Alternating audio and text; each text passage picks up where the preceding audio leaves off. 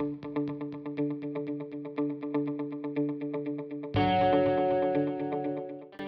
на звук. Чарт подкастов НКО.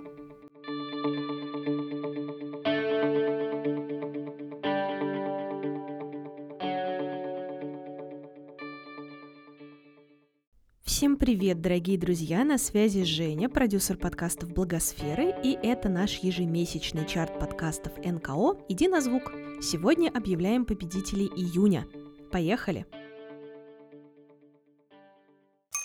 Пятое место занял подкаст «Ночные абажуры» фонда «Рывок» с попыткой ответить на очень важный для нас всех вопрос, ради чего же мы просыпаемся каждое утро и спешим совершать великие дела.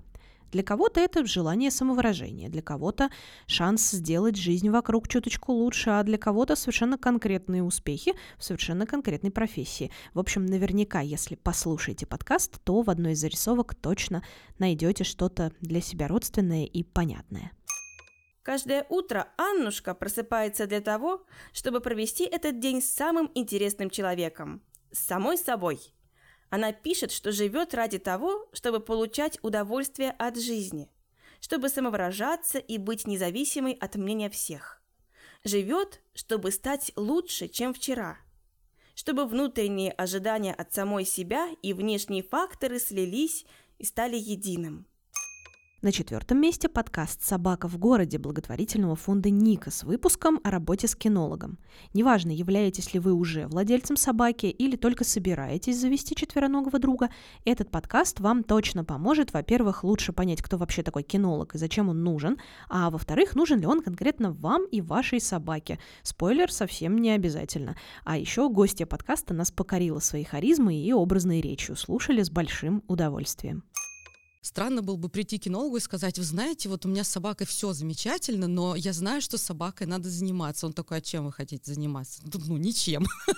Если мы говорим про собаку а, взрослую, она сначала такая, мужик, ты кто? Ты кто? Как бы я тебя подозреваю вообще. Кинолог не столько занимается с самой собакой, сколько он как бы налаживает вот эту связь между хозяином и собакой и работает, может быть, даже иногда больше с хозяином. Если ты хочешь, чтобы твоя собака знала миллиард команд, идешь в YouTube и говоришь тысяча трюков с собакой, и все, и упарываешься до конца жизни с собакой, тебе классно, и вообще в цирк можешь идти выступать. Я вот открыл машину, думал, что собака пристегнута, а собака не пристегнута, она к дороге понеслась, я как рявкну стоять, все остановились, машины тоже. То есть если собака постоянно тусит и не спит, ей будет тяжело, и у нее могут нарастать проблемы в поведении просто от того, что она не успевает отдыхать. Много охранных собак, ну типа там Алабаев, кавказских овчарок, они действительно сурово охраняют свою территорию, но как только их выводят выходит за территорию, все, это плюшевый медвежонок.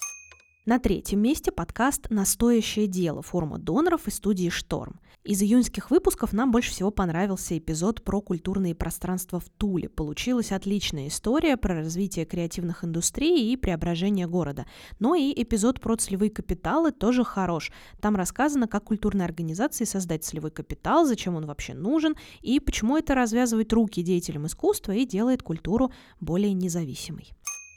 Я переехал в Тулу в 2016 году. И тогда... Ну вот как раз примерно мне... тогда все и поехало. Тогда примерно mm-hmm. все и началось, да. И когда я переехал в Тулу в 2016 году, мне, 17-летнему, уже почти 18-летнему парню, было немножко грустно, наверное, в Туле, потому что заняться было толком нечем. Понятно, что я не чувствовал, не испытывал культурного шока после переезда из Донского, потому что разницы-то, по сути, не было, просто масштаб разный. Вот и все. Вот с 2016 года начались кардинальные изменения, появилась замечательная набережная, и не одна, появилась улица металлистов, очень много молодежных пространств, октава, молодежные центры, раскиданные по городу. Сейчас да даже сейчас, кстати, прям пока мы с вами разговариваем, на проспекте Ленина идет большое озеленение, сажают деревья, уже намного приятнее идти по проспекту Ленина, ремонты дорог, трамвайных путей. В общем, Тула преображается, и это прекрасно, потому что мы любим наш город. Мы его любили и до всех этих преобразований, изменений, скажем так. А сейчас, конечно же, радуется душа и сердце от того, что становится еще краше и комфортнее для жителей Тулы и для гостей, конечно же. Второе место сразу у двух подкастов. Это «Луч» благотворительного фонда «Абсолют помощи студентов вышки» и «Нечего носить» благотворительного фонда «Второе дыхание». Луч порадовал эпизодом про особенный банк Сбера и трудоустройство людей с инвалидностью, а нечего носить большим и важным эпизодом о стигматизации. Гости подкаста подробно разобрали, что такое стигма, какой она бывает и почему навешивать ярлыки на людей не нужно и опасно. По данным Федерального реестра инвалидов, в России живет почти 11 миллионов людей с инвалидностью. Из них трудоустроено чуть больше 1 миллиона. Расскажите, как человек с инвалидностью может присоединиться к команде особенного банка, на какие должности, позиции он может трудоустроиться? К особенному банку сейчас сложновато присоединиться, потому что у нас нет вакансий. Кстати, как вы думаете, сколько людей работает в подразделении, которое занимается людьми с инвалидностью в Сбере? Вот в моем подразделении. Человек 10. Какие еще есть версии? Ну, я бы тоже так сказала 10-15, наверное. Знаете, иногда я на крупных мероприятиях задаю этот вопрос, и люди так прищуриваются, думают, Сбер, ну он же огромный. Кто-то говорит 50, Однажды мы слышали цифру 300. И когда я всем говорю, что наш семеро на весь Сбер, часто это вызывает некоторое удивление. Вот как я сказала, помощь заключенным женщинам. Вот мы в своей работе, ну, к сожалению, заключенные, э, ну, одна из таких, наверное, э, самых первых, наиболее стигматизированных групп но мы в своей работе между собой, безусловно, мы называем их заключенные. Заключенные или освободившиеся.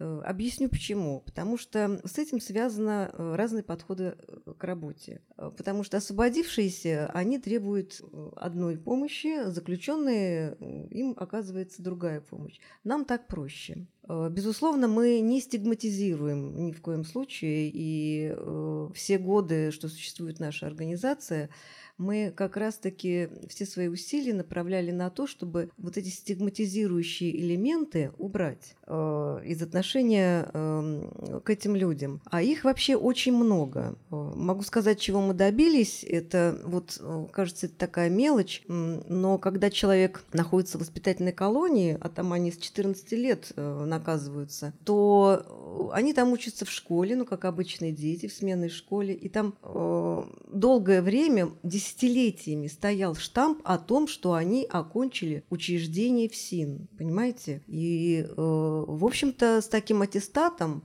ну, идти э, куда-то дальше, ну, как правило, пути были закрыты. А на первом месте подкаст Фонда борьбы с лейкемией «Самое время жить» молодым взрослым. Тема трудоустройства нам, наверное, никогда не надоест, потому что советы по поиску работы актуальны всегда. И в июньском выпуске подкаста «Самое время жить» очень подробно, структурированно и понятно объяснили, как подготовиться к этому процессу и что конкретно нужно делать. Поздравляем наших победителей!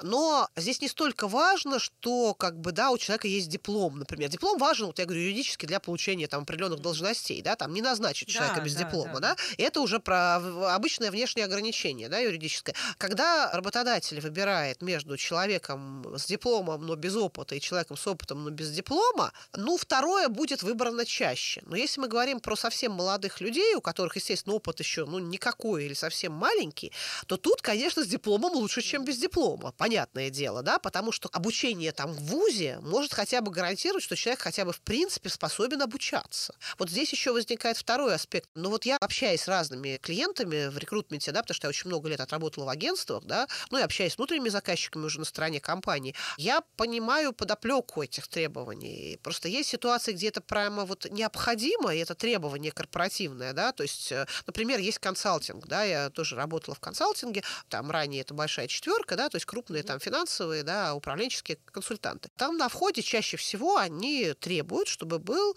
ну, какой-то достаточно хороший рейтинговый вуз. Но, опять же, в зависимости от специальности. Если там в консалтинг у нас э, берут в основном вот отсюда. Если я не отсюда, мне надо будет тоже. Нет, это не значит, что меня отсеют прямо на входе, но, соответственно, мне надо будет на всех заданиях, на всех там ассессментах и так далее доказать, что я лучше них, вот этих вот ребят, выпускников этих вузов. Традиционно желаем успехов всем, кто попал в наш июньский чарт, и, конечно же, ждем новых выпусков их подкастов, а также напоминаем, что если вы НКО и тоже записываете свой подкаст, вы всегда можете отправить заявку, чтобы мы вас добавили в базу чарта и каталог подкастов НКО. Сам каталог и форма для заявки доступны на сайте нашего феста подкастов. Ссылку мы, конечно же, как всегда, оставим в описании. Кто уже вошел в каталог, можете на себя полюбоваться и послушать коллег. Кто не добавлялся, дерзайте, мы всем будем рады. Ну и, конечно же, тоже станем следить за вашими успехами, как знать, вдруг уже в следующем месяце вы попадете в чарт подкастов НКО «Единозвук». Спасибо всем большое за внимание и пока-пока!